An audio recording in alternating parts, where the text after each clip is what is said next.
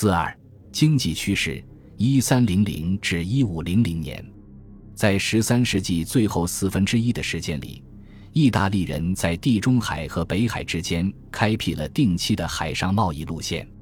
取得这一成就的原因在于航海技术的进步，以及向英国出口满足其纺织业蓬勃发展的需求的明矾。这条新贸易路线的发展，自然而然地损害了从前经香槟地区连接意大利和佛兰德的陆路。法国国王们对香槟地区的征服，标志着这一过程的完结。他们紧接着废除了以前地方公爵给予的课税特权。从十三世纪末开始，香槟地区的交易会缓慢而稳定的减少。十三世纪，加泰罗尼亚作为一个属于阿拉贡王国，但享有很大程度自治权的地区，由于其经济和社会取得的辉煌进步而引人瞩目。这种进步表现为商业和银行业的空前扩张。可以说。加泰罗尼亚至少在经济领域达到了欧洲最发达地区的水平。然而，1381至1383年，加泰罗尼亚的银行业遭受了一场最严重的危机。该地区最重要的银行全部倒闭：戴斯科斯银行、多利维拉银行、帕斯夸尔伊埃斯克利特银行、梅迪尔银行和加里银行。形势每况愈下，在一四二七年和一四百五十四年。加泰罗尼亚发生了货币大崩盘，雪上加霜的是，内战在一因四百六十二年爆发。一因三百三十七年，英法爆发了一场冲突，这场冲突被历史学家称为百年战争。期间尽管出现了各种间歇，但它实际上持续了一百多年，直到一因四百五十三年才结束。其中大多战役发生在法国领土上。其对法国社会和经济造成的破坏不可名状，一座座村庄荒无人烟，一座座葡萄园被夷为平地，牲畜惨遭毁灭，所有的人都被赶尽杀绝。这样的浩劫所留下的创伤，在战争结束几十年之后依然清晰可见。因此，从十四世纪开始，之后的一百五十年是一个充满混乱和毁灭的时期。这种混乱和毁灭遍及托斯卡纳、佛兰德、法国、卡斯蒂利亚和加泰罗尼亚。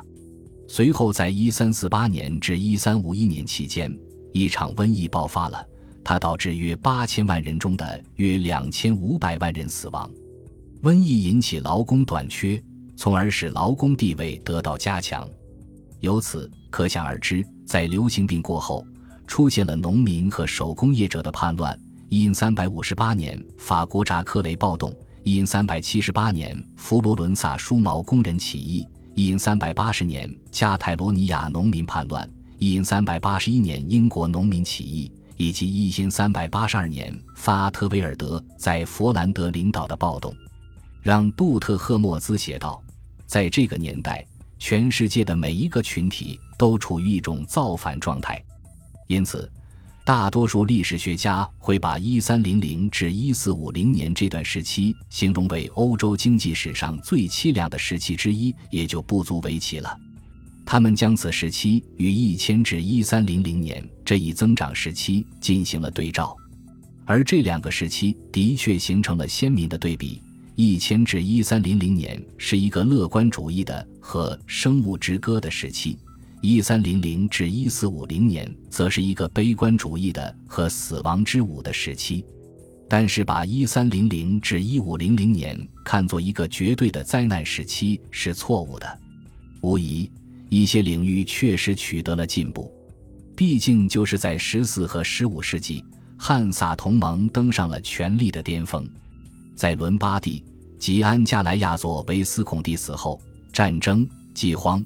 瘟疫和掠夺连绵不断，这使这个国家从1405年到1430年遭受了一场大浩劫。在菲利波·马里亚公爵死后的时期，灾难也一样深重。但总体来看，1350年至1500年是一个不可否认的发展时期。对葡萄牙来说也是一样。15世纪初是其经济和地理扩张的新阶段，此时。他在创建一个异乎寻常的全球帝国方面达到巅峰。显然，在1300至1450年间，繁荣地区在数量和规模上都比不过那些历经浩劫和经济毁灭的地区。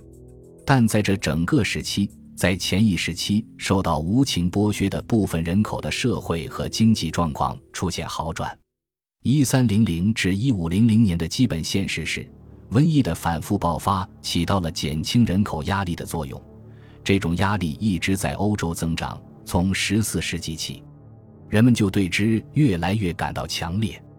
一三四八至一三五一年爆发的瘟疫以及随后发生的一系列流行病是一场巨大的人类悲剧，但从经济角度来看，其影响未必全是坏事。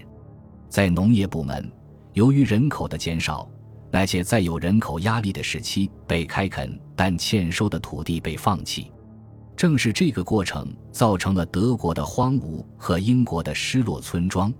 但却使农业劳动生产力得到提高，使收入得到重新分配。在一三五零年到一五零零年间，工资稳定增长，而资本回报却呈现停滞或下降的趋势。类似的发展也出现在制造部门。佛兰德服装商吉安博因内布鲁克临终前忐忑不安，想在死后为他一生的恶行赎罪。只有读他的遗嘱，才能了解那个时代的手艺人和工人所遭受的几乎令人难以置信的凌辱。简单的事实在于，资本供给短缺，而劳工却相对充足。因三百四十八年爆发的瘟疫大流行使形势发生逆转，突然间，工人重新发现他们有发言权了，不必再唯唯诺诺。佛罗伦萨铸币厂经理一因三百五十六年在向市公社汇报时说道：“在新形势下，实际工资得到增长，劳动人民的生活条件得到了十分显著的改善。”马泰奥维拉尼见证了这样一个事实：在瘟疫之后，小人物们不论男女都被赐予了相当丰富的物质，再不想从事先前的行当。在瘟疫爆发之前。人们实际上是自愿干低三下四、累断脊梁的苦差事的，如船桨手。在瘟疫过后，就找不到愿意干这种活儿的人了，这成了留给奴隶和罪犯的工作。佛罗伦萨的马泰奥维拉尼还认为，在14世纪下半叶，德拉隆西埃和 R.A. 戈德斯维特两人所做的广泛调查，提供了支持马泰奥维拉尼论断的定量数据。戈德斯维特教授认为。在因三百四十八年过后，佛罗伦萨的实际工资呈现戏剧性增长。到因三百六十年，其实际工资比因三百四十八年之前的水平高出近百分之五十。佛罗伦萨实际工资的增长似乎一直持续到一千四百七十年，此后实际工资似乎开始进入一个漫长的下降时期。在十四世纪接近尾声之时。乔凡尼·德姆西斯在皮亚琴察撰文写道：“德姆西斯的评论令人想起以上引自但丁、里克巴尔多达费拉拉和加尔瓦诺夫拉玛的段落。但是，德姆西斯在这里指的并非有权有势的寡头政治，而是十四世纪末的低等社会阶层。德姆西斯对此做过明确的表述。他说，他的评论不仅适用于贵族和商人。”也适用于从事体力劳动的人们。针对英国，E.H. 菲尔普斯布朗和 S.V. 霍普金斯几年前计算出了其1264至1700年的一个实际工资指数。这类算法如果针对的是19世纪以前的各个时期，由于其死亡数据缺乏，就会有很多需要改进的地方。但是菲尔普斯布朗和霍普金斯的结论似乎完全可以被接受。从一千三百五十年起，英国工人的实际工资呈现出一种明显的上涨趋势，这使劳动阶级的整体生活水平得到明显提高。最近，克里斯托弗·戴尔根据基础广泛的研究和大量的文献证据，证实了这一点。最悲观的经济史学家只能看到，在十三世纪之后，散不去的阴霾仍笼罩着欧洲，即使是他们，也往往认为。在几乎整个大陆发生的一系列天灾人祸，在接近十五世纪中叶时都开始减退。百年战争结束于一千四百五十三年，在随后的几十年里，法国开始努力重建经济，而且成效显著。到一四百九十四年，国王查理八世已经羽翼丰满，可以对意大利半岛发动一场闪电式袭击了。这表明意大利半岛上的各个小国兵力虚弱。在查理八世发动进攻之前，意大利的文化和经济处于非常繁荣的状态。十五世纪七十年代，卡斯蒂利亚的伊莎贝拉和阿拉贡的斐迪南之间的联姻，使这两个国家的王权融为一体，为未来西班牙的势力打下基础。葡萄牙人取得了惊人的成功。他们继续沿着非洲西海岸向南推进，以寻求一条通往东印度群岛的海上航线。1497至1498年，瓦斯科达伽马终于绕过好望角，驶向东印度群岛。与此同时，德国南方以在蒂罗尔和萨克森波西米亚地区发现的丰富的银矿和铜矿储藏为基础，进入一个空前发展的时期。这还不是全部，德国南部与意大利北部等较发达地区不断往来，也形成了强大的内在力量。十五世纪下半叶，这种发展的重地是纽伦堡、奥格斯堡、拉芬斯堡、巴塞尔和圣加尔等城市。